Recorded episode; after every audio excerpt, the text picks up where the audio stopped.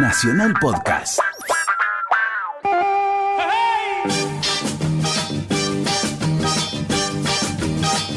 Un muchacho como yo, que vive simplemente, que confía en los demás y dice lo que siente. Un muchacho como yo, es exactamente una chica como tú. Hola, bienvenidos a estos programas especiales desde el auditorio de Radio Nacional para todo el país. Gracias por estar acá, eh, por los aplausos. Eh, tengo que empezar admitiendo una dificultad. Un muchacho como yo, que ha tenido una vida simple, simplemente, eh, tiene que admitir que no puede contar todas las vidas de Palito Ortega definitivamente. Así que vamos a arrancar primero dándole la bienvenida. Gracias Palito por acompañarnos, por estar acá en el auditorio de Radio Nacional. Muchas gracias, Carlos. Y mm, doblemente agradecido a la gente que, que vino hoy al auditorio porque es, le avisamos al resto del país que llueve mucho en Buenos Aires. Y sin embargo, bueno, eh, aquí están, como dicen comúnmente, al, al pie del cañón la gente amiga y gente que, caras que yo veo que es increíble, pero por ahí yo hago una gira y estoy en Ushuaia y, aparecen por ahí y las veo aplaudiendo en el y estoy en Salta, digo el otro extremo al norte y hablando de Salta vamos a ir, que nos están escuchando, vamos a ir el mes que viene, así que a un teatro vamos a cantar allá también, pero bueno, un saludo para todo el país, un saludo cariñoso y el agradecimiento a ustedes por estar presente acá. Gracias, Carlos.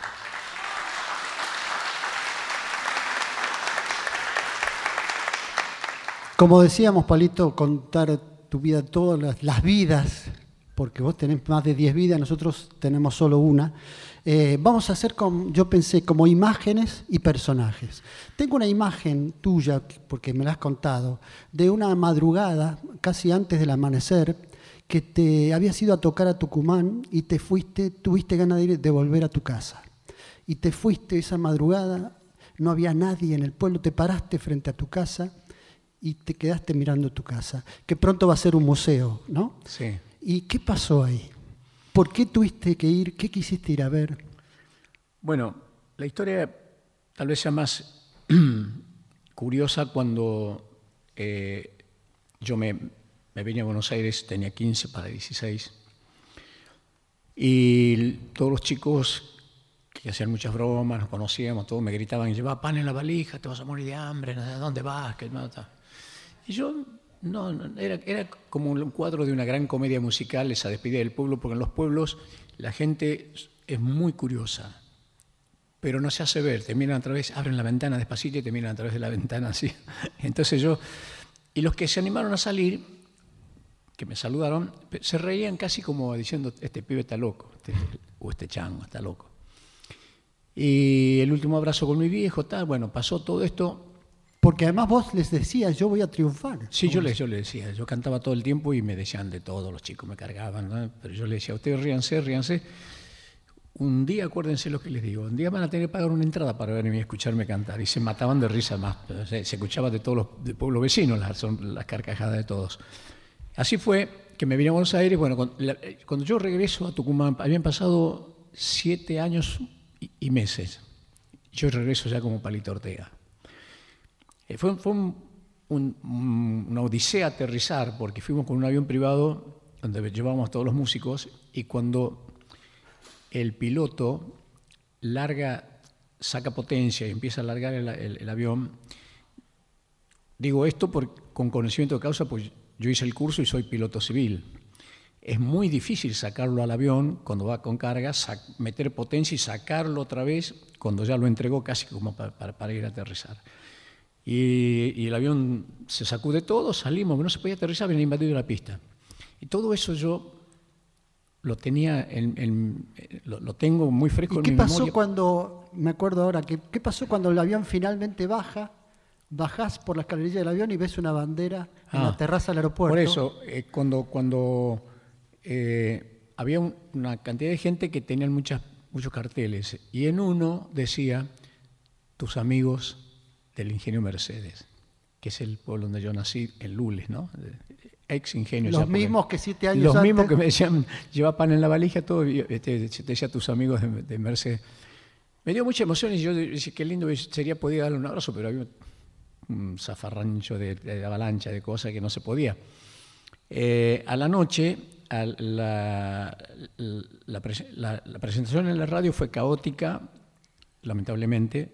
Hubo muchos policías heridos, arrancaba la gente baldosa, porque la policía, la policía tiraba gases porque, por la avalancha que había en la calle para entrar a la radio.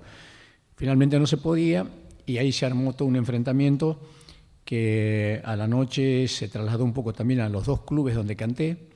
Al día siguiente me viene a buscar, me dice el gobernador quiere hablar con usted, me llevan a la casa de gobierno, estaba un señor Helsi, de apellido, Helsi, era el gobernador, me dijo, mire, señor Ortega, yo no, puedo rendir, no le puedo garantizar nada más de, de seguridad. Si yo le pido, por favor, que se vaya y este, no me cree problemas, el avión de la provincia está a su disposición.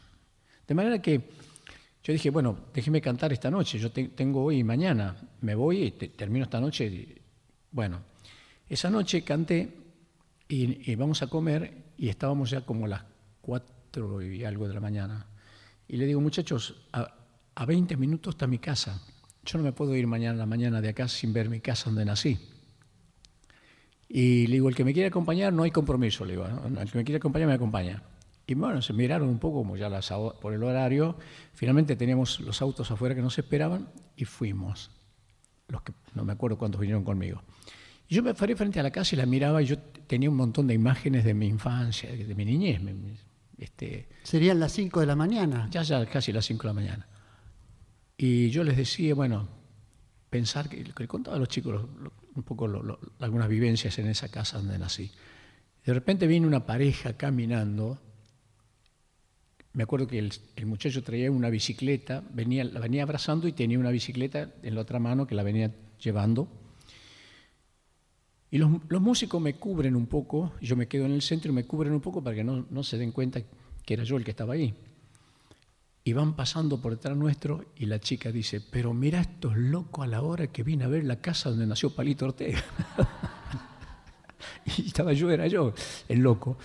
Este... De, esa, de esa situación, de tus años que vivías ahí, hay una frase que te dice tu padre que la repetís como si te hubiera marcado para siempre, ¿no? Hmm. Porque tu padre se toma un par de días para, cuando vos le pedís permiso para irte, tu padre se toma un par de días para tomarlo, hmm. para, para que te vayas, para teorizarte el viaje.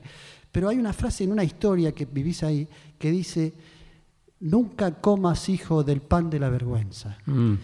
Y eso vos lo repetís como si te hubiera dicho la lección de tu vida, ¿no? ¿Y qué tenía que ver eso? ¿Por qué te decía eso?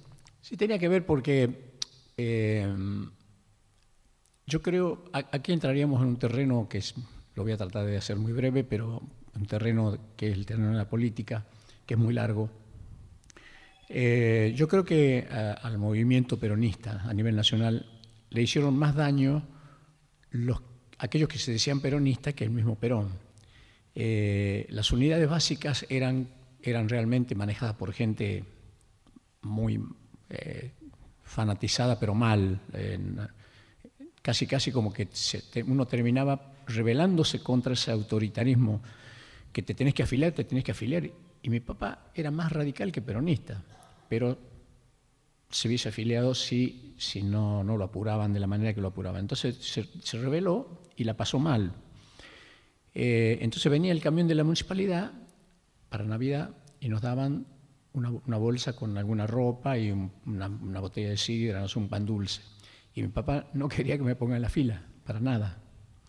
Este, y yo veía que a todos los chicos le hacían gritar, viva Perón, viva Evita, y le daban el bolso. Entonces, este, mi padre me dijo, de ninguna manera quiero que vaya Dice, porque ese pan que están repartiendo es el pan de la vergüenza. Y no hay que comer nunca pan de vergüenza. Me quedó grabado esto, ¿no? Este, porque en realidad sí le hacían gritar a los chicos, antes de darle el bolso donde estaba el, pan dulce, le hacían gritar viva Perón, viva Evita. Yo de todas maneras, eh, digo, el primer par de zapatillas que me puse, porque sí me fueron alpargatas, el primer par de zapatillas que me puse me lo regalaron de la Fundación Eva Perón. Para mí era Evita fue mucho más trascendente en, el aspecto social de lo que representó Perón. Pero bueno, esto es entrar en un terreno político que es muy largo. Sí, y, no, y a propósito de eso también digo la cultura que había, eh, que vos años más tarde fuiste gobernador de Tucumán, ese chico que se iba del pueblo, llegó a ser gobernador de Tucumán. Y también hay eh, varias leyendas en ese sentido, ¿no? Muchos creen que te hizo Menem en la política mm. y en realidad no, ni lo conocías a Menem cuando ya eras candidato. No, no, yo no lo conocía y yo era ya, ya, estaba, ya estaba en campaña yo. Y los muchachos que fueron los gestores un poco de mi vuelta a Tucumán, porque no había forma de ganarle a Bussi. Lo de Bussi es toda una historia bastante... Porque yo no, no pensaba nunca meterme en el lío de la política, de verdad. Digo lío porque es un lío.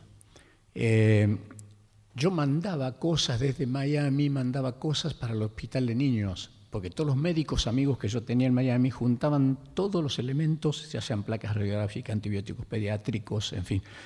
Y, siempre los mandaba a la cooperadora del Hospital de Niños de Tucumán. En una oportunidad yo había una gran promoción, no me, olvido del mínimo detalle de esa promoción de placas radiográficas producidas en España. Todos los médicos amigos recibían como promoción una cantidad. Entonces, mira, tengo una cantidad, son tres medidas las placas radiográficas, y de tal medida, tal medida, tal. Bueno, además de elementos de, cirugía y, fundamentalmente antibióticos pediátricos. Y dije, no lo voy a mandarlo, voy a ir yo. Y vengo a, Tucumán, a Buenos Aires, de, de acá tomo el avión, me voy llevándose las cajas con todos esos elementos, lo entrego a la cooperadora del hospital, me voy con unos amigos a comer unas empanadas antes de irme al aeropuerto a tomar el avión de vuelta, porque nada más venía nada más que para eso. Y ahí comiendo unas empanadas con los muchachos, le digo, muchachos, ¿cómo está la situación en Tucumán? ¿Qué pasa?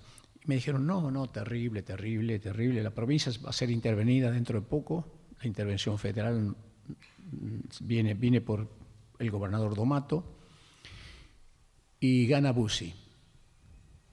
Y yo digo, bueno, pero Bussi tiene una historia acá en la provincia que no hace falta que yo se las recuerde. O, ¿Cómo puede ser? No, no, me dice, no, no, nadie le puede ganar a Bussi, nadie. Tiene el 63% en todas las encuestas. El peronismo el 8%, el radicalismo el 12%. Y después veo partiditos así chicos, obrero, el partido tal. Yo me fui pensando en esto y dije yo, ¿por qué viajé yo? ¿Por qué vine a Estados Unidos en este momento? Y tuve que tener esta conversación. Yo había construido una casa en Miami ya, que creía que era mi casa, que iba a ser mi casa definitiva. Hace un año que estábamos en esa casa, mis hijos les costó mucho adaptarse a un nuevo sistema de vida, a un nuevo sistema de un país tan diferente. Todos habían asimilado perfectamente ya todo el, el idioma y tenían amigos y todo. Y al año de estar viviendo en esa casa que construimos nosotros, le dije a todos, los reuní, le dije, nos vamos, a Tucumán. Y se empezaron a reír a carcajada. Creían que era una broma. Siempre hay alguien que se ríe de las cosas que propones. Claro, pues yo dije, voy a ser gobernador. Y, se reían más todavía. bueno, no se rían, le digo, porque es en serio. digo, yo me enteré de esto y yo no le voy a ganar a, a Bussi por estadista, porque tengo una trayectoria política. Yo le voy a ganar a Bussi solamente porque la gente me conoce soy tucumano, Busis entrerriano, la gente no sabía, pero... Y le digo, y fue intervención, interventor federal en un momento de la dictadura donde era muy, muy pesada la situación. Eh, y yo no sé por qué, Dios sabe por qué hace las cosas. Yo fui en este momento para enterarme de esto. No hay quien le gane a Bussi. Y verdad que no, había, no, no le podían ganar. Entonces fui con unos amigos y le digo, muchachos, armen un acto en el estadio de Lules. Y empieza, la mañana amanece con llovizna. Yo ya averiguo por dos o tres profesionales y, los reúno, un gran economista, una gran persona, una persona que más sabía de educación, una señora llamada Paula Ledesma,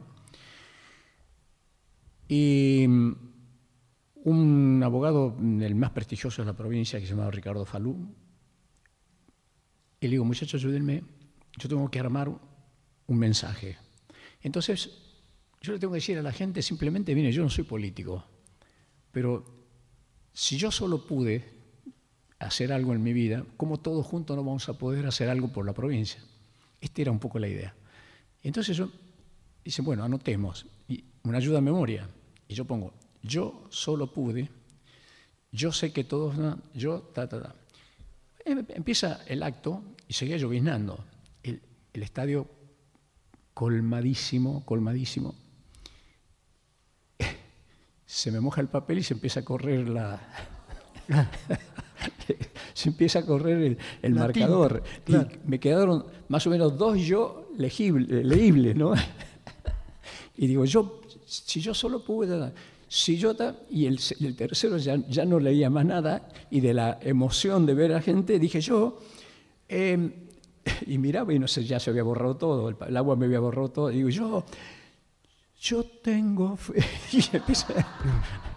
y, la gente empezó a cantar y no paró de cantar, a tararear, a tararear, y el acto terminó ahí. Y los muchachos decían, ¿qué hiciste? ¿Qué hiciste? ¿Te volviste loco? No, te faltaban como... No, no leía más nada, me olvidé de todo. Esto, bueno, este... Cuando eras eh, eh, ahí todavía pibe en, en Lules, ¿qué cantabas? Eh, no, había nueva, no había nueva ola, no había rock and roll, no había...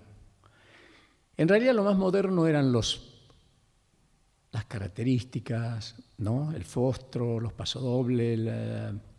Eh, Pero cantabas lo que escuchabas en la radio. Claro, sí, sí. Además, radio no teníamos radio, la radio era de la vecina. Yo más de una vez me pegaba a la ventana así para escuchar las novelas que eh, Juan Carlos Chape, eh, Nazareno Cruz y el Lobo, Juan Moreira, este, el, León de Francia, no sé, todas esas novelas que, hacen, que son, son muy atractivas en los pueblos cuando uno escucha esas teatralizaciones que hacen los actores. Y cada vez que las representaban en algún pueblo vecino, yo caminaba, caminaba, me iba para ver realmente esa, esa magia ¿no? que tenía eso. Este, Pero, por ejemplo, mientras lustrabas las tumbas del pueblo, que fue uno de tus trabajos, lustrar tumbas. Sí, limpiaba sepulturas y... Y cantabas. Y cantaba. Y, llevaba una, un cajoncito con una lija, lijaba las cruces y las pintaba. generalmente las, las, cruces del, de, los, de, las, este, de las tumbas, esas sepulturas, se están al aire libre y se arruinan enseguida, la pintura, todo, entonces se pintan de negro y cuando eran de chicos se pintaban de negro y las tres puntitas blancas, eso me acuerdo. Tenía pintura negra y blanca y papel de lija. Este, y una pala para limpiar la sepultura que se llenaba de maleza y con la misma tierra del costado uno le da forma otra vez a la sepultura. ¿no? Em, pero yo cantaba y los chicos venían y me decían, pará, canta más bajo, estamos en un cementerio. yo cantaba fuerte siempre. ¿Y qué canciones? Cosas que cantaba mucho de los chalchaleros, ya habían aparecido los chalchaleros. Eh, ya cuando vendía diario cantaba por las colonias, cantaba lloraré, solo y triste en esta vida, oiga cocherito, por cuánto me va a llevar. Y bueno, yo lo conté muchas veces, pero bueno, terminaba yo de cantar y decía, y así pasó Ramón Ortega por este programa. ¡Ah, yo mismo me pedía otra, porque ahuecaba la mano así y, seguía cantando. Eh, ese era mi, mi, Te pedías otra y... Cantaba, cantaba. Cantaba y se no me voy a negar a mí mismo. Inventaba las letras porque no sabía, cantaba tangos, ¿no? Y ahora, ¿qué, si, ahora, si te vas a duchar, ¿qué cantás? ¿Qué canción tuya cantás? Normalmente eh, nada conocido, sino que algo que tengo en la cabeza que, le estoy dando forma, hasta que no la termino de escribir, este, la repito, la repito y pienso en imágenes, generalmente las imágenes, las mejores imágenes que puedo tener para, para redondear la canción. Pero ¿Y la, la, primera de todas tuyas, la que vos considerás esta fue la primera mía, cuál es? ¿Que tuvo éxito o que yo pensé, o que me gustó a mí? Sí, la que te gustó a vos y la que tuvo éxito, las dos. En realidad una pintura muy real eh, fue Changuito Cañero. Porque esa contaba tu vida. Sí, lo que pasaba realmente es un testimonio muy claro de, lo, que yo viví. no porque yo era el changuito cañero, porque yo vendía diarios y pasaba por, las, por, por los cañaverales y lo veía a las familias que venían de Santiago del Estero, de Salta, de Jujuy. En época de zafra vienen y, en esa época, hacinados ahí en un galpón, a familias enteras, las tenían hasta que terminaba la zafra y las llevaban a trabajar temprano, ya a las 6 de la mañana, esas familias con un jarrito de mate cocido empezaban a trabajar. Y normalmente era el, el que iba cortando la caña adelante, era el padre, y la mujer, los chicos, son los que les quitan la maloja, la, la hoja. La, en la mañana temprano, en la mañana temprano se va el changuito con su papá. Sí, van rumiando para los surcos a pelar caña de Tucumán. Se terminó el día, ahí vuelve el chango con su papá y en el rancho le espera mate cocido y caliente pan, que era la única paga que podían tener pobres. Eso me quedó grabado y lo pude reflejar bien en la canción. Este, esa canción fue muy significativa para mí porque yo había hecho casi una cosa folclórica, pero me agarraron acá en la compañía y me dijo que no, no, no, pibe, esto es una balada, hay que ponerle batería, todo. Bueno, está bien, hicieron una balada, pero era una cosa más folclórica. Para cerrar la etapa de Tucumán, digo, de imágenes, hay otra también en la cual, que tiene que ver, cuando eras chico, antes de irte a Buenos Aires y después cuando fuiste gobernador y ahora que vos señalás que hay una característica que se mantiene en Tucumán, que es como una cultura feudal, cuando eras gobernador eh, te dolía mucho el hecho de que la gente se te acercaba como gobernador y te decía, deme alguito, gobernador, deme alguito. Sí, porque a la gente la acostumbraron mal, en realidad la política tiene esa, esa cosa, de, esa maña dañina de dar a cambio del voto, en definitiva, ¿no? Entonces, este, los gobernadores anteriores habían pagado a todos los que trabajaban para sus campañas, le pagaban con, con, darles un puesto determinado en, el gobierno. Entonces, un gobierno de una provincia chica y más bien una, con cierta precariedad económica, eh, tenía, cuando yo asumí tenía 73.000 empleados públicos y una provincia que tranquilamente se puede manejar con 30, 40 mil empleados públicos. Pero cada político va metiendo gente. Yo tuve un disgusto muy, muy, muy grande familiar porque un hermano mío eh, quiso ayudarme en la campaña y yo le dije, si vos trabajas en la campaña, yo voy a ganar, le dije, porque yo siempre tenía pero la seguridad que él iba a ganar a Bus. Y le digo, no quiero, no quiero tener compromiso con, con, con un hermano, te voy a tener que dar un trabajo. Le digo, no puedo, no quiero. Y se enojó tanto que a la semana estaba trabajando para Bussi. Salió en una campaña televisiva diciendo, yo soy el hermano, yo soy ta, ta, el hermano. Dice, mi hermano no conoce de política, voten a Bussi. Bueno, fue un, un shock fue muy fuerte para mí, pero finalmente no, no concebía yo la, idea de que, por, ser un familiar tenía que darle un trabajo en, un gobierno con dinero que no, no, era mío. Entonces, este, la provincia está sobredimensionada, como todas las provincias casi, están sobredimensionadas en su estructura de funcionamiento eh, administrativo. Eh, y eso, eso es uno de, las grandes, de los grandes daños que le hizo a la política a la economía de cada una de las provincias, porque las provincias se manejan con un presupuesto determinado que hace a la coparticipación federal y después las recaudaciones de la propia provincia a veces son muy, chicas, muy bajas. Eh, entonces uno dice, bueno, yo tengo prioridad, casi las tres prioridades de todo, el mundo, es decir, educación, eh, de alguna manera la, la obra pública y la salud fundamentalmente. Y, bueno, me tocó lidiar con gente, con gremialistas que eran muy duros. Eh, cuando yo asumí, la provincia tenía seis o siete años de haber tenido en esos seis o siete años nada más que 100 días de clase por año. Por lo tanto, ya había una generación perdida porque un chico que no tiene una base sólida como una primaria, es imposible pensar en, en una secundaria ni un terciario, mucho menos un universitario. Entonces, em, me, puse como, como, idea que tenía que sí o sí tener las escuelas abiertas. Y, las tuvimos, yo me peleé mucho, me peleé mucho con, con el dirigente gremial Santillante, era de apellido me peleé mucho porque, bueno, ellos tienen mucha, muchos reclamos, tienen la suplencia, después querían la suplencia de la suplencia y tenían después también el tema de la titularidad de los suplentes. Entonces la planta se va agrandando de, personal titular. ¿Y esa impresión que tuviste como gobernador también la tenés ahora, a pesar de que ya estás alejado de la política, pero la sensación de que esa cultura continúa? Yo creo que continúa.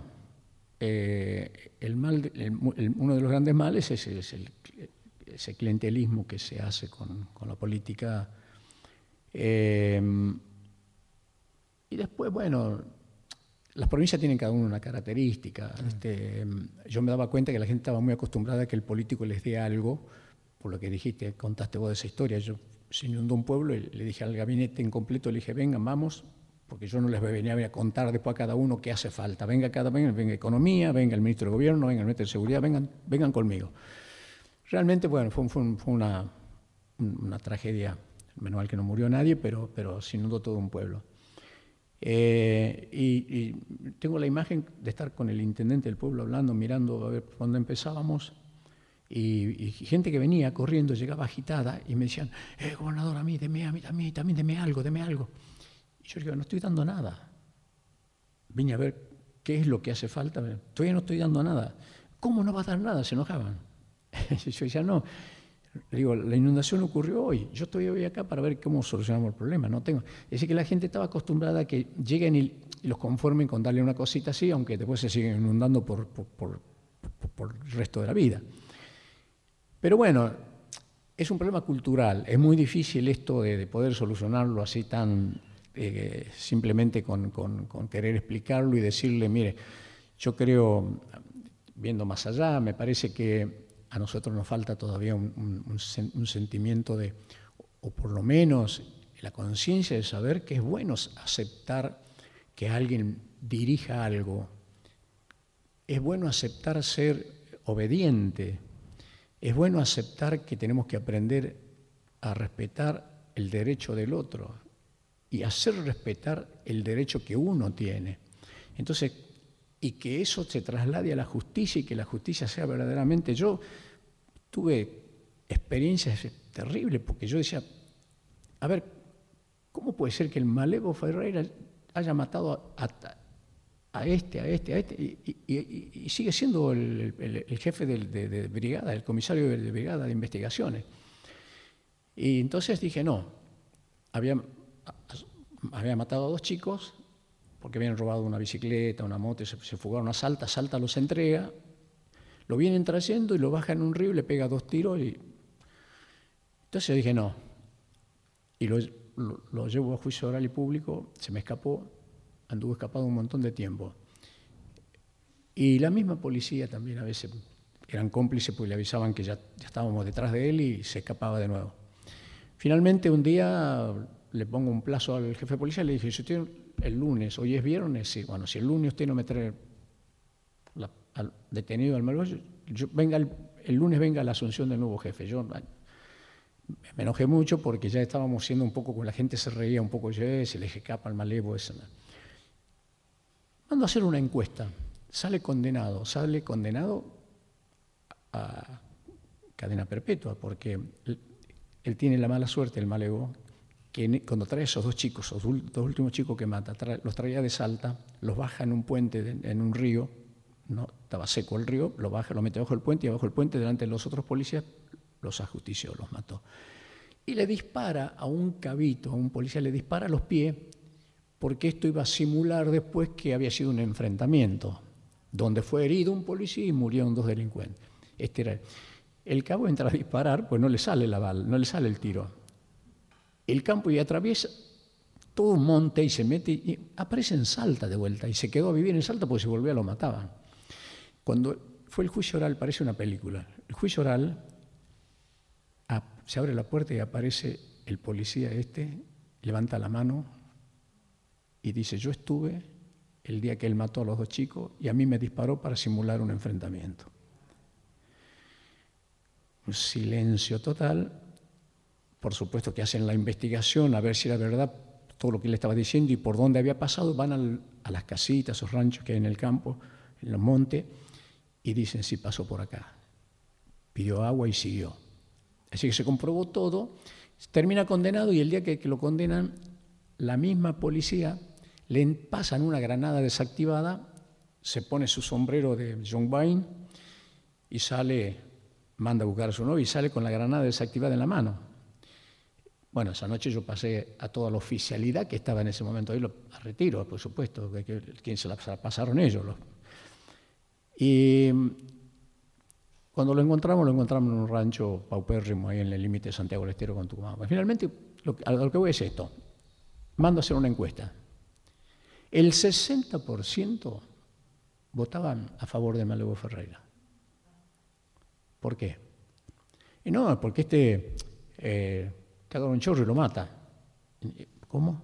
Sí, sí, porque te agarra un chorro este y lo, lo pega un tiro. Pero no es así. Lo tienen que detener y tiene que pagar si, si es un, y tiene que ir al preso, pero no se puede matar así. Y ya venía, la historia venía de largo porque públicamente, muchas veces entre Bussi y él, se peleaban porque decía, según el malevo, decía que Bussi no había intervenido en el asalto en el monte al grupo guerrillero tal y tal, sino que había sido su grupo dirigido por. Entonces, en ese, en ese asalto a ese, en el monte, a ese grupo, habían muerto 10 personas. Y discutían esas cosas públicamente.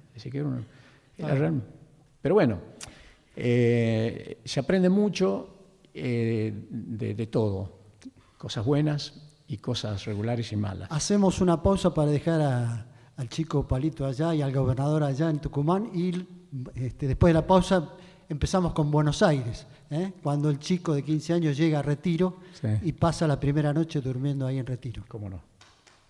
Palito Ortega, entrevista exclusiva por la radio de todos.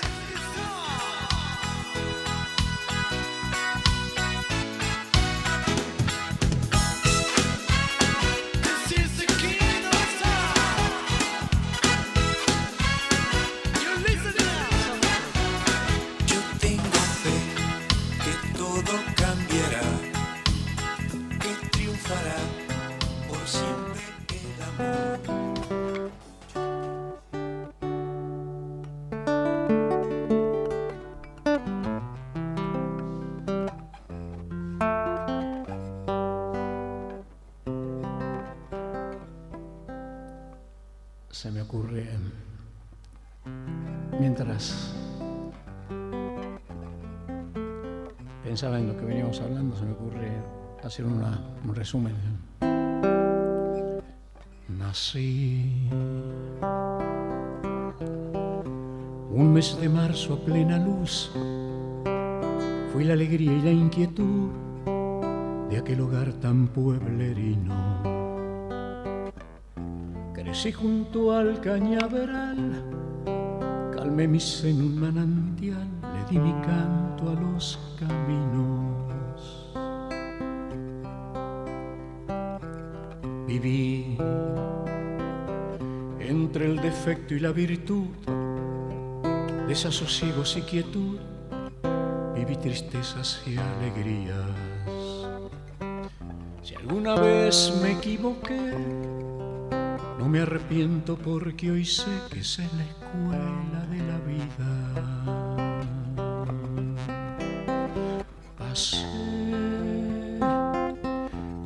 De la inocencia al rigor de la niñez sin transición a ser un hombre. Tal vez un día encuentre al niño aquel llevando a cuesta su vejez.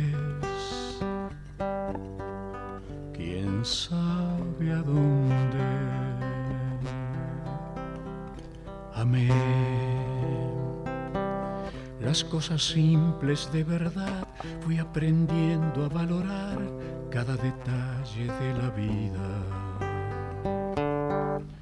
No me arrepiento de mi ayer, lo que sufrí ya lo olvidé.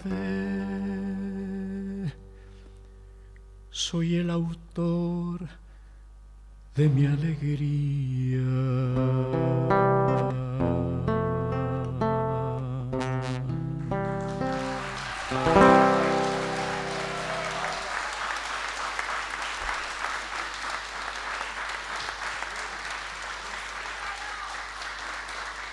Palito. Palito, 15 años, estación Retiro. La primera noche dormís ahí en la estación, en la plaza. Sí, en, el- banco de la plaza. Había un parque enfrente, ahora hay un hotel, un gran hotel ahí. Había un parque que iban todos los provincianos.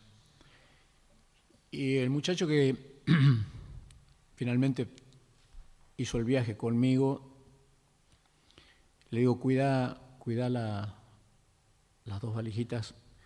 Todo viajero debe llevar una valija, aunque no lleve nada en ella. Este, y yo había pedido prestado una valijita de cartón y en realidad no traía casi, no traía nada. Eh, me voy al parque y eran todos acentos que yo reconocía, de toda gente del interior. Había faquires, había magos, bailarines, eh, en, cada, en cada lugar, esto donde uno pagaba un peso supone, y entraban y terminaba rápido la función y volvían a salir y, había un escenario afuera y decía, y, "Bueno, y entren señores, vengan que ahora viene la función y, y no sé cuántas sean por día, pero el tema es que ahí yo escucho por primera vez música de rock, ahí empiezo a escuchar el rock and roll. Esa noche nos quedamos ahí, mi amigo en un momento determinado se entró a buscar en su bolsillo la billetera que decía que tenía una billetera, no sé si la tenía, pero el asunto es que se quedó mudo y dijo, me robaron, me robaron, pero qué hijo, de-", y pegó un grito tan grande. Eh, cuando llegamos había mucha gente en la estación y entonces esperando familiares.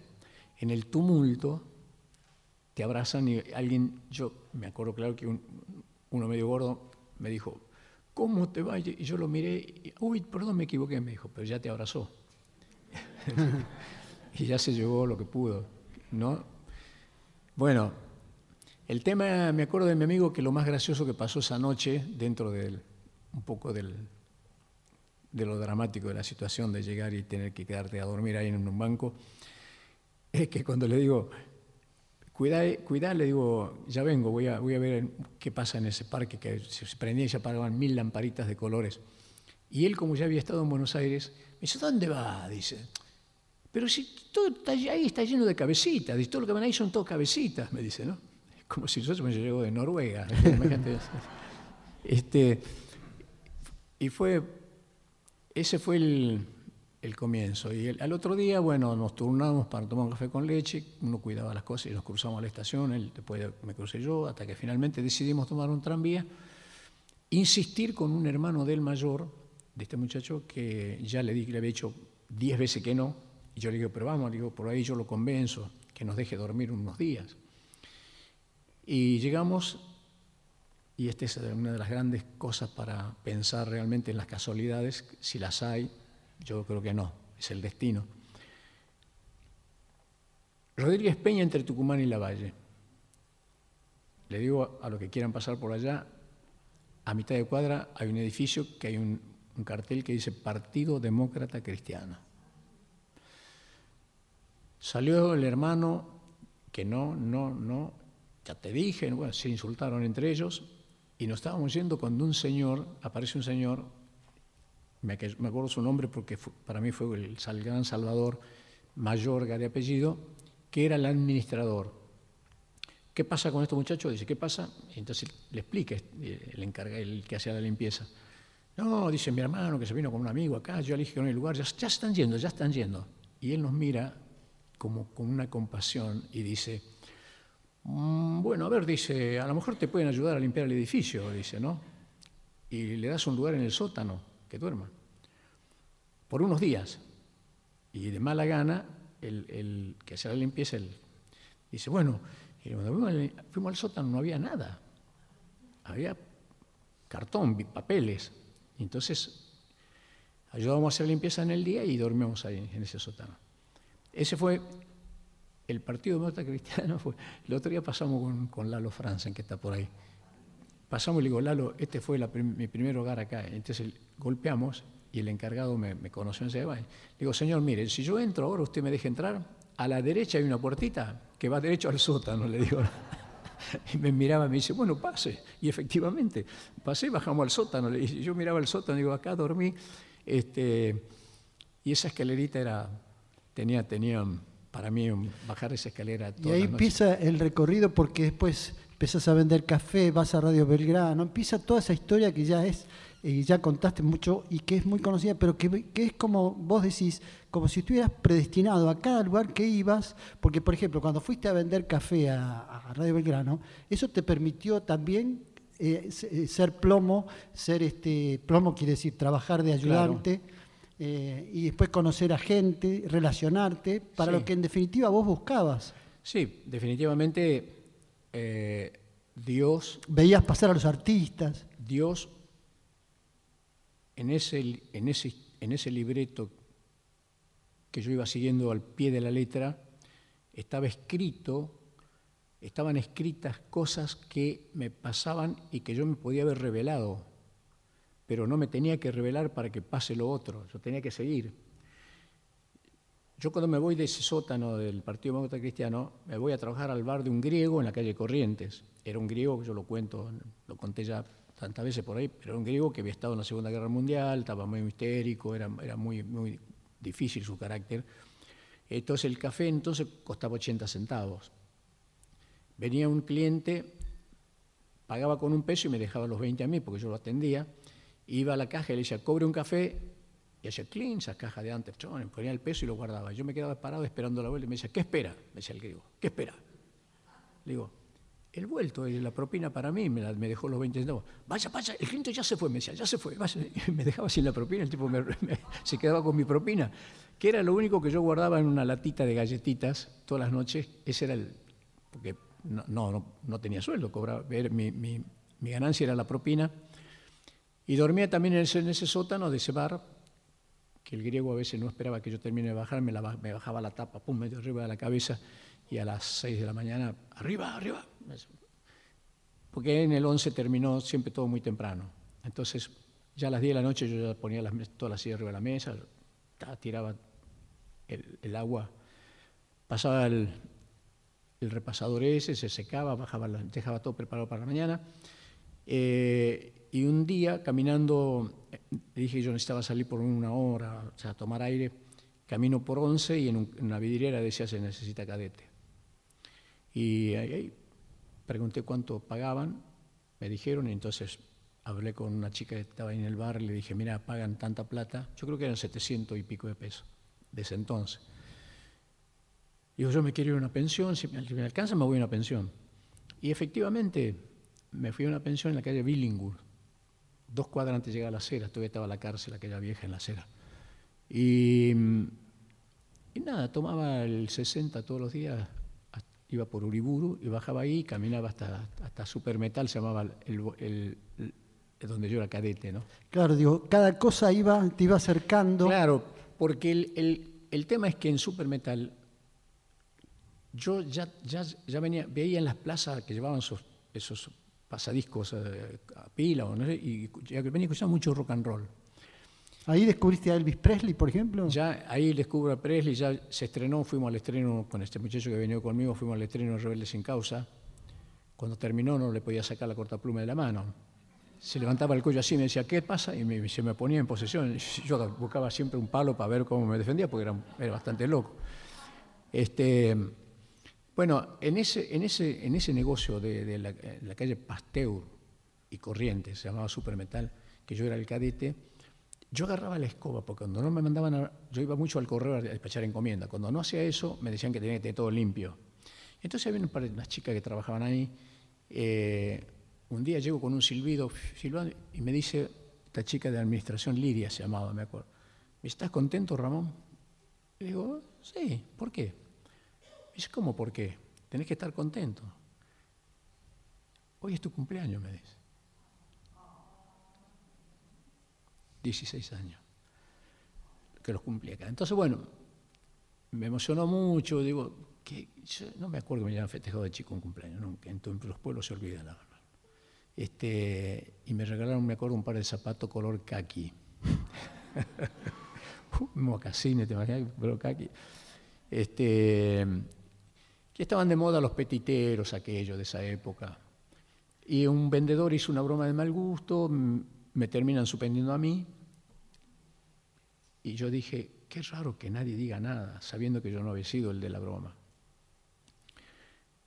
Por aquello de que yo agarraba la escoba, cuando limpiaba, agarraba la escoba y me la ponía como una guitarra y empezaba a mover mi y me movía, era el chico que hacía broma o que cantaba, el chico, este, eh, fue él. Y los otros no hacían nada. Y el vendedor, que siempre lo nombro porque un día va a escuchar y, y para que se entere que todavía me acuerdo, se llamaba Boris, le decían Boris. Simpático como él solo, el tipo. Vendía, le tenía un sueldo y tenía en comisión. Y era el que más ganaba, porque vendía una barbaridad. Así que no le costaba nada, no le iban a suspender a él.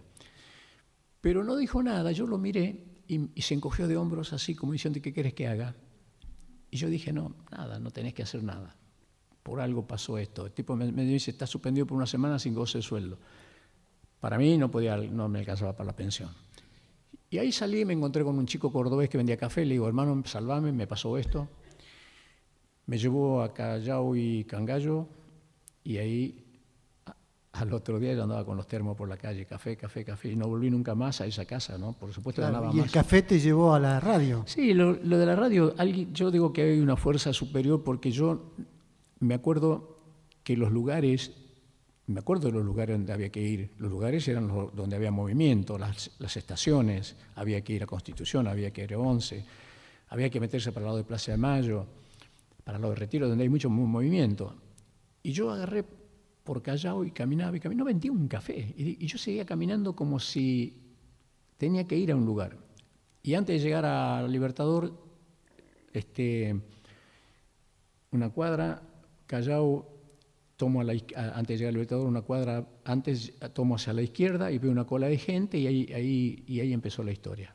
Y ahí empezó la historia. Ahí empezó la historia, porque la cola había mucha gente y una señora me pidió un café, vendí toda- todos los termos y le digo, señora, perdón, pero ¿para qué es esta cola? Ay, querido, no sabes, me dice, hoy debuta Pedrito Rico. Eh, miro para arriba así y ahí leo LR3 Radio Belgrano. De ahí vine, de ahí empezó la historia. Yo veía a los artistas y lo veía bajar y veía que la gente, que, a veces iba a los programas, los, esperaba, los aplaudía y yo me veía en ellos. Yo veía que el que estaba viajando, bajando era yo y el que, el que, que aplaudían era a mí. La conocí a Pinky cuando debutó, era una jovencita simpática, muy linda, que en ese entonces empezó un noviazgo con un chico que era director muy joven también, Emilio Ariño. Y bueno, un día un, un señor me dice, pibe, ¿por qué no venís a ayudarme a la mañana? Y le digo, ¿a, a qué? "A- Dice, ayúdame, ayúdame en el programa. Se llamaba Juan Carlos Ginés. Claro. Despiértese contento. Despiértese contento. claro. Entonces, yo tenía que hacer ruidos. Y entonces cuando él me hacía señas, yo agarraba todo lo que había en la mesa, ¡pah! Y decía, despiértese contento, señora, son las, son las seis y media, la temperatura es de ta, ta, ta, ta, ta, ta", y yo, A propósito de eso de, de- de marcado por el destino, digo, hay una historia que cuando vas a grabar o, o- o querés grabar, en, creo que era en Odeón, yo, yo quise grabar en, Odeón. y te rechazan. Claro, porque, Pero vos le decís, "Mm, contala vos. no, yo estaba en Mendoza y mm, trabajaba, ya había aprendido batería con una orquesta que habían dado de plomo, pero aprendía, mientras andaba ahí, aprendí la batería. Primero todas las primeras clases las tomé con un gran maestro, Alberto, Alberto Alcalá, que le agradezco eternamente porque no me cobraba, solamente yo le ayudaba en la radio a desarmar la batería, a, armar, a llevar los fierros hasta el auto, y no me cobraba. Con él- eso fue el comienzo mío con un instrumento. Eh, así que yo ya tenía un conocimiento de, de- de percusión. Este, cuando me quedé en Mendoza empecé en un, en un cabaret a trabajar a los 18 años, eh, piano, bajo y, batería. Yo tocaba la batería, yo me conseguí una batería prestada y todas las chicas que trabajaban en el cabaret, todas me conocían, me decían nene, yo era el nene, nene, nene, nene. Entonces en un momento empecé a cantar a la hora del show. Y mm, primero tenía que esperar a que actúe una rumbera, porque yo le hacía todo el... y salía la rumbera, bailaba. Y después yo iba y buscaba la guitarra y me ponía también una campera, me levantaba el cuello de la campera y salía y cantaba. Pero en ese entonces cantaba mucho de Luis Aguilé. Y a mí me rechazan en la compañía cuando mando la prueba porque a Luis Aguilé grababa en esa compañía de Odeón acá. Me piden la prueba, yo vengo a Buenos Aires y me vuelven a escuchar. Y me dicen, pibe, ¿te parece, te parece bastante a Luis Aguilé? Y Luis Aguilé graba acá. Vuelve en otro momento, qué sé yo. Y bueno, yo no me di por vencido, dije no. Denme, le digo, para los viáticos, me hicieron venir, qué sé yo, con eso pagué unos días más de pensión, me quedé y así llegué a la RCA. Conocí a un muchacho, un amigo que había estado en la banda aquella que andábamos por los diferentes pueblos, se llamaba Dino Ramos, y empezamos a escribir canciones y fuimos a la RCA y ahí me escuchan, no porque yo fui a dar una prueba, fuimos a, llevar una canción para Johnny Tedesco. Y, yo cantaba cuando el tipo me dice, bueno, a ver, y yo empiezo a cantar la canción, era un, rock que decía, finges cuando me hablas de amor, finges en lo besos que me das, sácate la careta, sácate la careta, sácate la careta y deja, deja de fingir. Bueno, yo no, yo no la cantaba para, para, que el tipo conozca la canción, la cantaba para venderme yo. La cantaba con todo y me movía. Y el tipo, el tipo me miraba, me decía, Flaco, me dice, ¿qué tiene que hacer el sábado? Le digo, no, nada, nada. No, no quiere venir una prueba, me dice, yo lo quiero escuchar en el micrófono, a usted. Ah, imagina que. Ese fue el. Y ya habíamos escrito varias canciones, ya teníamos. Cuando di la prueba, me parecía mentira. También ahí estuvo la mano, la mano, esa mano invisible, porque yo canto una canción que ya habíamos escrito con Dino Ramos, que era justo lo que le, lo que le estaba pasando al director artístico de la compañía. Sabor a nada. Estaba enamorado, estaba enamorado de una chica rubia llamada Jolilan. Y yo doy la prueba con eso. ¿Qué no sucede? Vida que últimamente ya nos miramos indiferentes y todo aquello que hasta ayer nos quemaba. Bueno, el asunto es que me la hizo cantar tres veces y yo dije, le habrá gustado tanto a este hombre. No, era que él me la hacía cantar porque era lo que él le, quería decir a ella. Y cuando salgo del estudio de, porque te hacían cantar dentro del estudio con un micrófono enorme ahí que medio ya te apagullaba ese micrófono enorme de, la famosa RCA de ese entonces. Me dice, flaco, eh, ¿qué es la música? sí, la melodía es linda, muy linda, dice la letra también.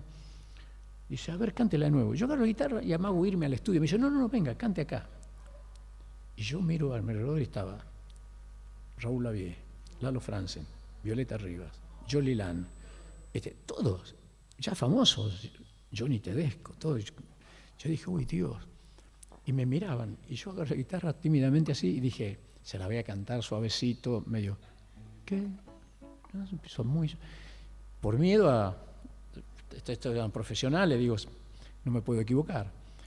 Y cuando termino de cantar ahí, dijo algo diferente a lo que venía diciéndole a todos los que dieron la prueba ese día, que yo escuchaba. Decía, deje el teléfono, lo llamaremos.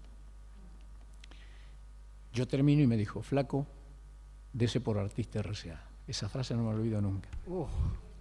Ahí empezó la historia. Pero yo, yo me refería a cuando te rechazan y que vos le decís, yo un día voy a volver acá. Sí, bueno. Eso fue en Odeón. En, Odeón. Me, dijeron que me parecía Luis Aguilé, que no. Entonces la secretaria, se va, se va el, el director artístico, se va rápidamente, no me dejó ni siquiera que le diga algo, dio media vuelta y se fue a su despacho y yo me quedo ahí y le digo a la secretaria, dígale por favor que me, que me den algo para, para viáticos y tal, qué sé yo. Tenías que volver a Mendoza, claro. Claro, pero no me volví, como ya conté.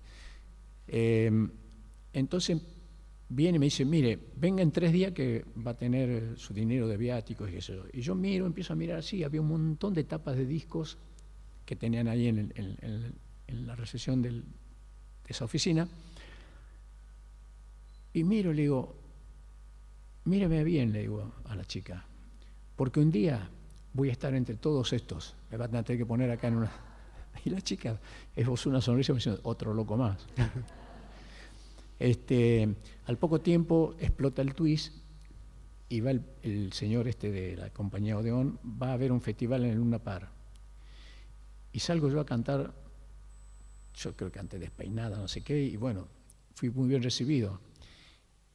Y el que estaba al lado de él era amigo mío, y el tipo le dice, pensá que este pibe lo tuve yo, lo dejé ir el otro día. Lo este, después me encontré con él, se fue a México, ese, ese director artístico, eh, nos acordamos de la anécdota. Pero bueno, bueno, y ahí ya empieza después el Club del Clan y todas las historias, ¿no? Eh, hay una, digo, porque son tantas las imágenes fuertes para. Pero digo, en el crecimiento tuyo, cuando después empezás a actuar en cine, eh, a filmar, hay una cantidad de personajes que vas conociendo mm. y entre ellos aparece, que es una historia que me parece que es impresionante, la relación que se te da, por ejemplo, con Ireneo Leguizamo y a ah. través de Ireneo Lizamo, quizás con Gardel. Sí, el tema con Leguizamo, en ese entonces, cuando yo ya había empezado a sonar bastante, ya tenía un par de discos grabados, él era padrino de una escuela de Pasos del Rey, una escuelita, una primaria, y, querían hacer un comedor en esa escuelita, por lo tanto necesitaban recaudar fondos. Y entonces me, me piden si yo no iría a hacer un festival para recaudar fondos para construir ese comedor. Fui, era en Paso del Rey. El padrino de la escuela era Leguizamo. Entonces Leguizamo se acercó cuando terminé y como un gesto de agradecimiento me, invita a comer a su casa a la semana siguiente. Entonces voy a la casa y estábamos los tres, pues yo eran los dos solos, él y su mujer, y estábamos hablando, en fin, y, y sale el tema de cuando qué fecha había nacido, y yo les digo, yo nací en, marzo, les digo, este, del año tal y tal, y yo veo que a, ella se le llenan los ojos de lágrimas. Y me quedé un poco cortado, y entonces me cuenta, ¿no? el único embarazo de ella le tenía que haber nacido, era varón y tenía que haber nacido de haber continuado el embarazo que lo perdió bastante avanzado, este, era varón y tenía que haber nacido año, en el mismo año que yo, en el 41. Se le llenan los ojos de lágrima, a partir de ahí se produjo una situación amorosa, una situación muy tierna, donde inmediatamente como que hubo una, transferencia de amor de ellos hacia el hijo que no tuvieron y dijeron, eh, dijeron, es este el hijo que no tuvimos. Tanto que al muy poco tiempo ya no, ya no nos llamamos más por Irineo, ni Leguizamo, ni a ella le decía Memé, ni ellos me decían más Palito, ni me decían Ramón. Ellos empezaron a decir, hijo, tal cosa, hijo, ¿qué quieres comer? Yo tenía que ir a comer dos veces ya por semana, yo, ella, papi, mami. Entonces había una confianza tan grande que Leguizamo en esa conversación, esa charla de los dos, casi me contó toda la historia cómo, fue la relación con Gardel. En, realidad empieza siendo una relación de coincidencias mutuas. Leguizamo era hijo de padre desconocido y de una empleada de una familia en, en Uruguay. Y mm, cuando se conocen,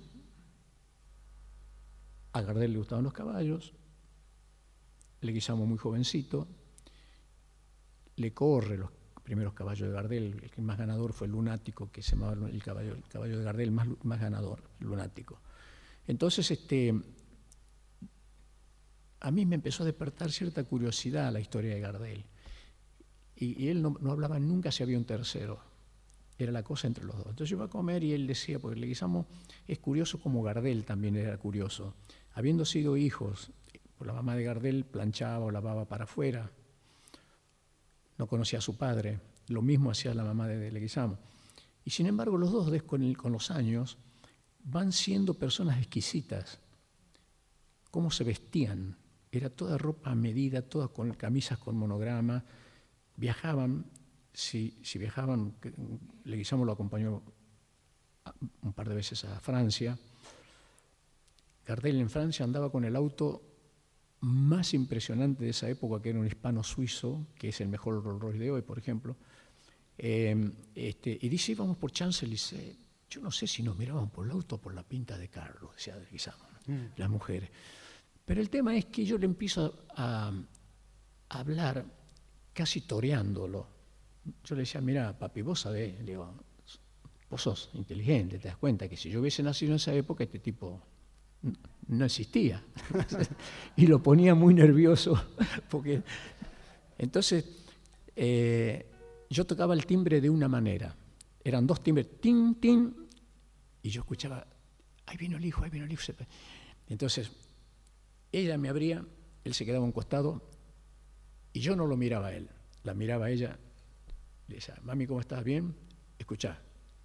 Si arrastré por este mundo la vergüenza de haber sido y el dolor de yo no ser. Y le guisamos, me miraba, me quería matar. Y, hacía con la mano, hacía, pero como no, y, ella decía, hijo, seguís, no le hagas caso, hijo, seguí, seguí. Bajo el ala del sombrero, yo seguía cantando y decía, te escribo, Legui. Digo, papi, le decía yo, ¿qué me miras con esa cara? Si vos sabés que ese morocho no hubiese existido si yo nacía en esa época, escuchame, escuchame, yo seguía cantando. Y así yo les entraba en una, en, una, en una intimidad, de manera que yo podía, bueno, yo tengo cosas de, tengo el reloj de bolsillo de Gardel, tengo corbatas de Gardel, tengo cosas personales de Gardel que cuando, cuando muere Leguizamo me nombra heredero universal, él, y, ella me nombran heredero universal, y yo heredé todo, todo eso que, quedó, que es toda una historia, no solo lo de Gardel, sino lo mismo Leguizamo, la historia de Leguizamo es una cosa increíble. Claro. Entonces, bueno, esa relación era de padre. Inclusive lo hiciste volver a las pistas para correr tu caballo. Sí, él había dejado de correr. Íbamos a, a Palermo a tomar un vinito y veíamos los remates. Y yo veía la devoción que tenían los empleados de las aras que venían a rematar y Leguizamo nunca pasaba sin saludarlo a todos. Entonces, cuando nos sentábamos venía el presidente del Jockey Club, nos, servían empanaditas, y salían los caballos. Y Leguizamo me explicaba, yo no entendía nada. Me decía, mira, este es bueno porque tiene las patatas, tata. Le digo, yo no, sé nada, vos me explicás, le digo, no sé nada. Pero un día había comprado un caballo, le digo. Y, me miró medio raro. Y Leguizamo, como lo adoraban todos los empleados de los Aras, dijo, parece que va a salir un caballito bueno, a remate. Dice, yo te lo voy a marcar. Y bueno, me marcó, lo compré y Leguizamo lo empezó a trabajar él de vuelta, él ya no corría.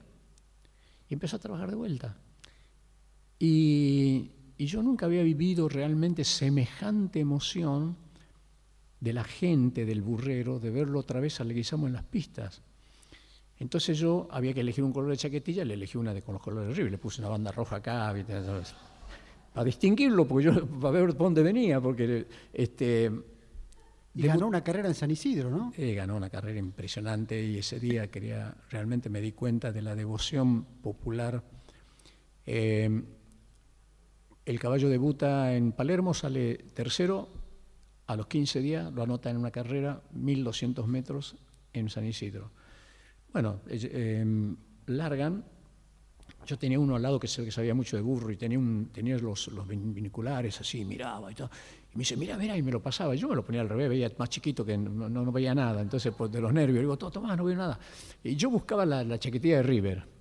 entonces, y me decía, ya se, ya, se puso tercero. Ya se, uy, ya apiló, se apiló. Y yo escuchaba de la popular algo parecido a lo que uno escucha si se va al mar cuando está movido a la noche, ¿no? que hay un gran silencio y se escucha ah, al mar. ¿no? Venía de la popular como una ola este, impresionante. Y los que estaban al lado mío me, me, empujaban, me decían, gritá, no puede perder, ya no puede perder, se apiló el maestro. Y escuchaba, dale mono, dale, le guisamos solo, y todos los dichos habido y por haber, maestro. Yo lo veía, y claro, ya lo empiezo a distinguir, faltando 300, 400, ya lo distingo y venía ahí ya, ya, ya con el segundo peleando y veo que se le va el segundo y sobre el disco lo pone al caballo a la par y hace lo que tantas veces había contado, con la fusta apenas le toca abajo y el caballo levanta la cabeza así cuando lo toca y en el Photoshop en el, sale la cabeza de viejo Jerry delante del otro y gana por una cabeza. Como el tango. Eh, y cuando se bajó le dije, no te, no te agrandes porque no ganaste por vos, fue el caballo, yo que sé, lo cargaba. este, después yo sabía todo lo que él hacía, cómo, cómo corría, como corrió ese día, que corría detrás, le Leguizamo nunca quería correr adelante, corría detrás y regulaba la carrera. Entonces cuando salían al ruedo, a la pista, luego van o dejan un tiempo para que la gente juegue. Cuando sale a la pista, los propietarios se ponen a hablar con, el cuidador y con el jockey. Yo me arrimaba, para hablar con Leguizamo. Yo le decía, escúchame, vos fuiste amigo de Gardel, le ganaste los caballos. Yo no sé cuánto sabía Gardel de caballo, no sé nada. Vos me escuchás a mí, le digo, pues yo soy el propietario y te voy a decir cómo me lo tenés que correr al caballo. y entonces él se tapaba la boca para no reírse, porque la gente nos miraba, todo el mundo nos estaba mirando, todos tipos, no, nadie podía creer eso, ¿no? Claro. Y entonces me decía, negrito, no te, te voy a dar un fustazo, te voy a dar un fustazo. yo decía, no, no, no, no, no, escúchame, corrémelo detrás. No me lo pongas adelante, no me lo canses, todo, todo, todo lo que él hacía. Eh, yo, bueno, nada, nos divertíamos mucho y fue una historia... Así como estabas marcando todos los caminos se fueron dando, también aparece una chica en tu vida, eh, cuando van a filmar, ya eras vos, pues ya eras Parito Ortega, ya eras el músico popular más importante de, la Argentina. Entre, y aparece una chica que vas a filmar y vos preguntás, ¿quién es esta chica? ¿No? Pregunté, pregunté quién era fulana de tal, que yo sabía el nombre, pues no la conocía. Saludé en tenía que saludé bastante fríamente en maquillaje y me fui a mi camarín. Y fui bastante antipático, sí reconozco, los primeros días fui bastante antipático. La, película era mi primera novia. Sí. Y la chica era Angelina Salazar. Claro, y ahí estaba el cuento aquel que finalmente no, en un momento lo citaste, pero me reencuentro con un personaje que yo conocí en Chile, que era un gran ídolo americano, que se llamaba Dean Reed. Dean Reed. Y al quien yo cuando lo veía en Chile, yo eh, andaba ahí eh, buscando mi destino y lo veía salir al escenario, era una lluvia de flores, un griterío, una, pues tenía una pinta increíble, era una mezcla de, una mezcla de Presley con Jim Dean, eh, Reed. Y yo lo miraba y decía, un día me va a pasar eso a mí. Yo siempre, siempre trasladaba, no me quedaba chico, no me quedaba corto a la hora de, de, las comparaciones o de imaginaciones. Entonces, este, eh, lo miraba y lo veía pues yo tocaba con un grupo que había formado en Chile, era Neri Nelson en ese entonces, y formé un grupo y le puse The Lions. Entonces eran, nosotros tocábamos antes de que aparezca Dean Reed. Yo me quedaba, aprovechaba y me quedaba ahí arriba para ver todo. Era una, explosión cuando aparecía en el escenario. Y pasaron los años y vino. Me dice, ¿sabes a quién contratamos para la película? A Dean Reed. Uh. digo, lo curioso, digo, aquello que, que, yo pensaba cuando lo veía en Chile. ¿no? Nos hicimos bastante amigos. Eh, curiosamente, ese americano con esa pinta impresionante, era del Partido Comunista. Increíble porque, ¿qué puedo imaginar un americano joven con esa tremenda pinta del Partido Comunista? Bueno, vivimos algunos episodios con él porque era una época difícil. Eh, Pero no, yo me refería a la película, digo, porque en principio vos querías que fuera Marilina Ross la protagonista de la película, ¿no? Yo quería a Marilina porque yo tenía un departamento en, en Uruguay, Paraguay y, y Salguero. Y, y, ella vivía a dos cuadras, de manera que nos veíamos todo el tiempo y éramos amigos. Ella, yo decía, tiene que ser, yo le decía al director, ¿por qué no contrata una figura conocida? Le digo, porque así la película no cae sobre mí, el peso sobre mí solo. Y el director me dijo, no, no, no, no, ya vi a la cara de la primera novia, ya la vi, ya la vi, ya la vi, y no me dejó. Tal vez por eso yo los primeros días empecé medio como reacio y estaba enojado. Con ella. Pero después, en el medio de la filmación, aparece el romance. Sí, tú creo que ella tuvo una gran paciencia. No, ella no, no, no se resintió con esa actitud mía. Siguió, pero era, era, era notorio porque los actores repasan la letra antes de filmar. O ella se acercaba y me decía, repasamos la letra. Y yo decía, no, no, déjame, estoy cansado. No, no, quería hacer nada de lo que me decía. bueno, después como digo siempre, Dios me castigó, ¿viste? no, este, el tema es así, fue, fue, fue bastante,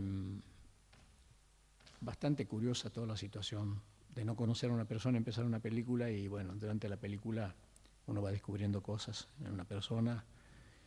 Este, la película terminaba mal porque en esa primera novia ella no se casaba con vos en la película y después termina en la vida real con un casamiento que vio el país, se transmitió en directo por televisión, alcanzó unos puntos de rating, lo condujo Nicolás Mancera en Sábados Circulares, ¿no? La historia era... Sí. Sí, eh, en realidad transmitía quien quería. Claro.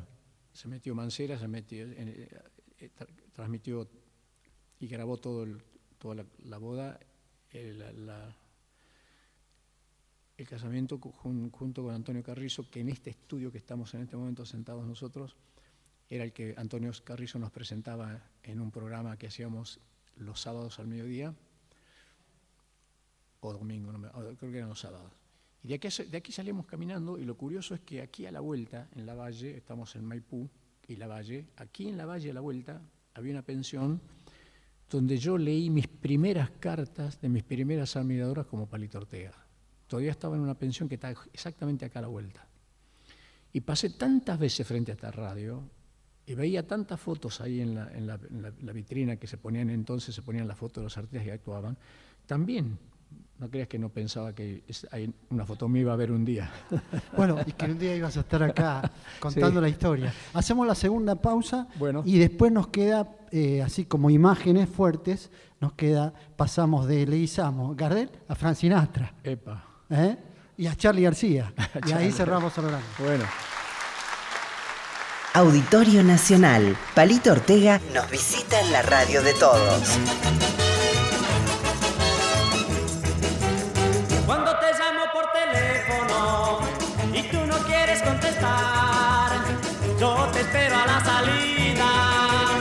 Cuando llega tu papá. Yo no quiero media novia, yo no quiero media novia, yo no quiero media novia. Seguimos, Palito, lamentablemente nos queda poco tiempo. Bueno, lo siento. Lo siento por los oyentes, porque ellos deben querer seguir, pero bueno, nosotros no podemos. Pero nos quedan dos temas así. Eh, Fran Sinatra, mm. eh, para terminar con la leyenda urbana. ¿Es cierto que te fundiste por traer a Fran Sinatra a Argentina? Sí, en realidad en ese momento yo perdí mucho dinero, pero también Dios se encarga, si uno se porta bien, como nosotros yo pagué todo, vendí casi todo lo que tenía disponible para vender en ese momento para pagar. Eh, y luego me fui a los Estados Unidos a ver si él, Sinatra cumplía su, compromiso, su palabra, ¿no? Que fue lo último que me dijo antes de subir al avión. Me dijo, yo sé todo lo que te pasó. El día que necesites algo en los Estados Unidos, una garantía para cualquier cosa, no dejes de llamarme. Por eso yo después que terminé de pagar todo acá... ¿Fuiste, llamaste? Sí, ahí me... Hablé, en realidad el, jefe... ¿Y lo conocían allá, Francinata?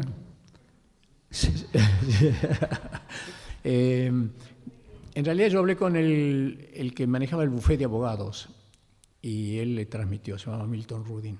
Él le transmitió y, y, me dijo que tenía que esperar unos días. Me llamaron a los pocos días y fue, era increíble. Eh, hablando de Sinatra, de repente vi a un amigo que se parece mucho a Sinatra, pero es actualmente es el Sinatra que tenemos nosotros, Oscarcito Martínez.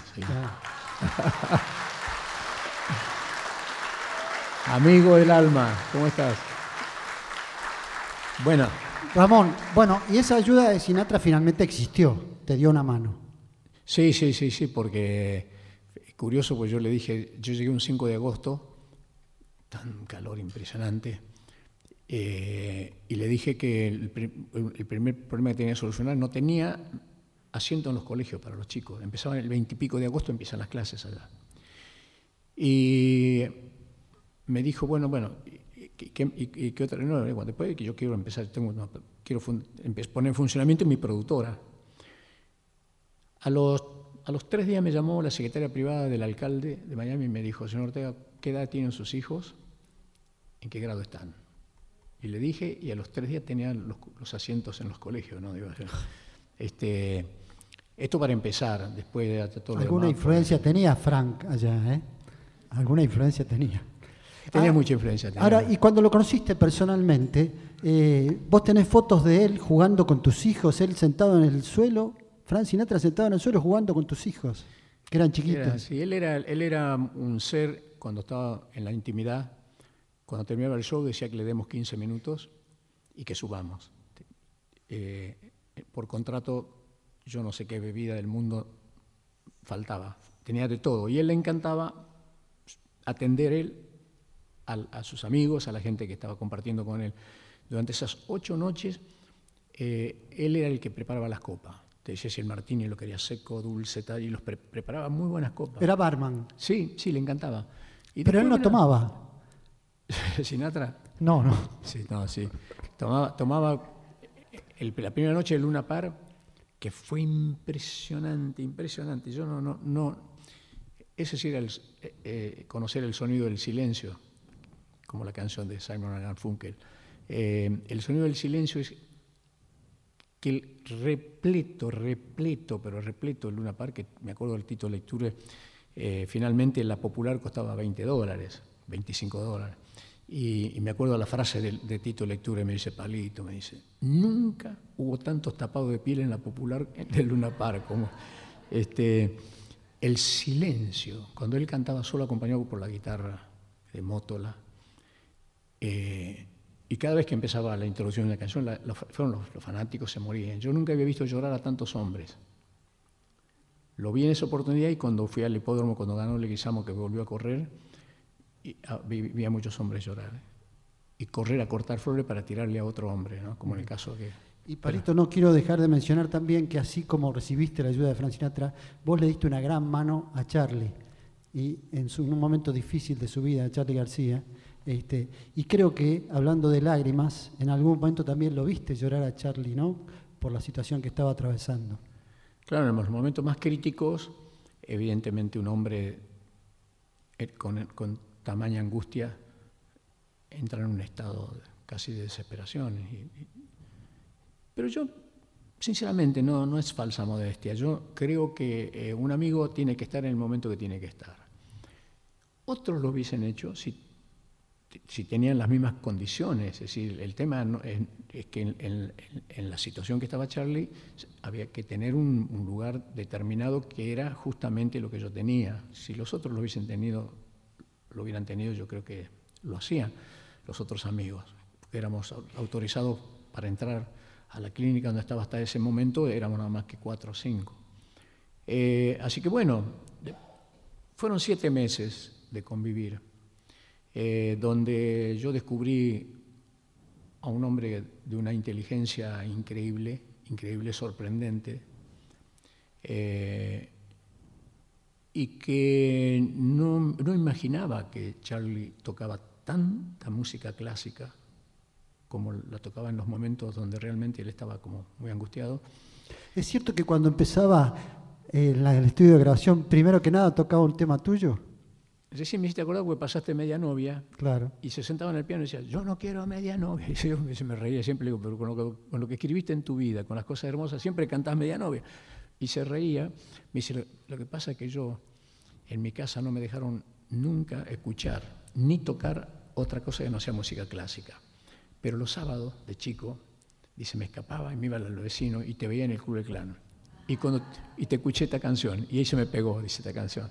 Esa es la historia por la que cantaba siempre media novia. Palito, la verdad que tenemos que agradecerte por tantas cosas, por haber sido la música de nuestra vida. Hoy si yo dijera acá los títulos de 20 canciones tuyas, yo soy seguro que el público se las pone a cantar y las sabe completas. Porque sos, eh, naturalmente, uno anda por la calle y empieza a cantar un tema y es un tema de Palito Ortega. Y esto es lo que tenemos que agradecerte como artista y, y además por lo que has hecho por Charlie, por las manos que has dado, eh, por tantas cosas. Y Radio Nacional quiere agradecerte, porque cumple 80 años, quiere agradecerte en nombre de la directora Ana Gerchenson con este reconocimiento modesto. Es este,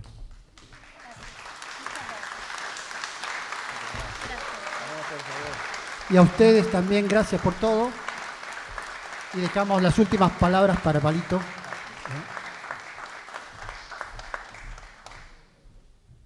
Bueno, Carlos, la verdad que me encantaría seguir charlando con vos, pero bueno, el, el tiempo es así, se cumplió. Pero la pasaste bien. Y tenemos, vamos a tener una segunda oportunidad. Seguramente. Como, como, como hacen con, cuando algo tiene éxito en la televisión, por ejemplo, viste que. Claro. ¿no?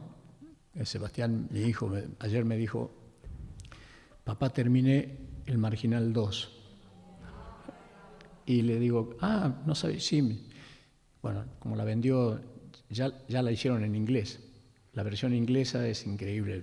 Vi, vi una- un capítulo, es increíble, porque la hicieron entre, entre México y Estados Unidos. Entonces, toda esta cosa del presidente americano que está levantando muro por todos lados, qué sé yo, bueno, en un momento entraba mucha gente de México y, y- y- esa gente que entraba vivían en barrios muy especiales. Entonces, todo eso se, se ve en, en la, en la serie americana. Pero mm, como, hacen, ver- como hacen versiones 2, nosotros vamos a tener que hacer la versión 2. en algún Seguramente. Y después eh, también no nos olvidemos que el 11 de mayo, el 11 de mayo es, eh, el, el 11 de mayo es 11 de mayo. en el Luna Park, con Cacho Castaña. Exactamente, ahí vamos a cantar con Cacho por primera vez, vamos a, vamos a- hacer un show completo los dos juntos. Este, recién hablé, venía para el radio, hablé con él, gracias a Dios está bien de salud. eh, y mm, también es una alegría compartir un escenario con, un, con un muchacho que viene peleando hace rato también con, con su con su salud, especialmente todo el tema que tiene que ver con sus pulmones. pero es una, persona que, que me va a encantar compartir por primera vez todo un show con él. Es el 11 de mayo en el Luna Park. Gracias, Palito. Y si ha pedido el público, hacemos, la- hacemos otra. Bueno, gracias. Muchas gracias de todo corazón. Un muchacho como yo, que vive simplemente, que confía en los demás y dice lo que siente. Un muchacho como yo, precisa exactamente una chica como tú. Una chica como tú, que sabe lo que espero que quiere de verdad las cosas que yo quiero. Un muchacho como yo precisa exactamente una chica como tú. Ah, porque eres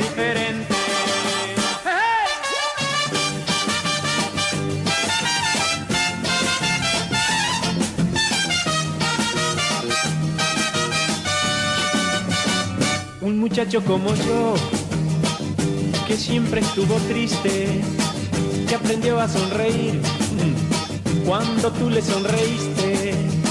Un muchacho como yo precisa exactamente una chica como tú. Definitivamente, un muchacho como yo